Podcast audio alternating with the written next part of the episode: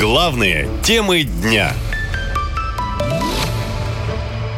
За что убили чиновницу Роспотребнадзора? Труп женщины случайно нашли в кустах возле дома. По словам журналистов, погибшая 51-летняя Наталья, начальник отдела государственной службы и кадров управления Роспотребнадзора в Москве. Тело женщины случайно обнаружил прохожий, гулявший с собакой, сообщили в прокуратуре. Около жилого дома на улице Молдавская обнаружено тело женщины 72 -го года рождения с признаками насильственной смерти в виде травмы головы, переломов костей и удушения.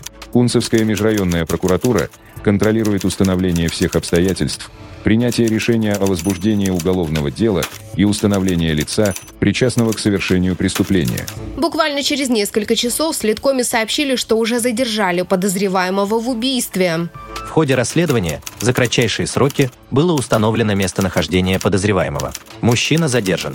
Это 37-летний Рустам Батырбеков. Подозреваемый рассказал, что ранее не был знаком с жертвой. Москвичка просто проходила мимо и настолько, цитирую, взбесила его, что он ее избил и задушил. Ранее мужчина уже был судим за изнасилование. К слову, согласно материалам статистики МВД, количество преступлений, совершенных в общественных местах, за первое полугодие 2023 года выросло на 30%.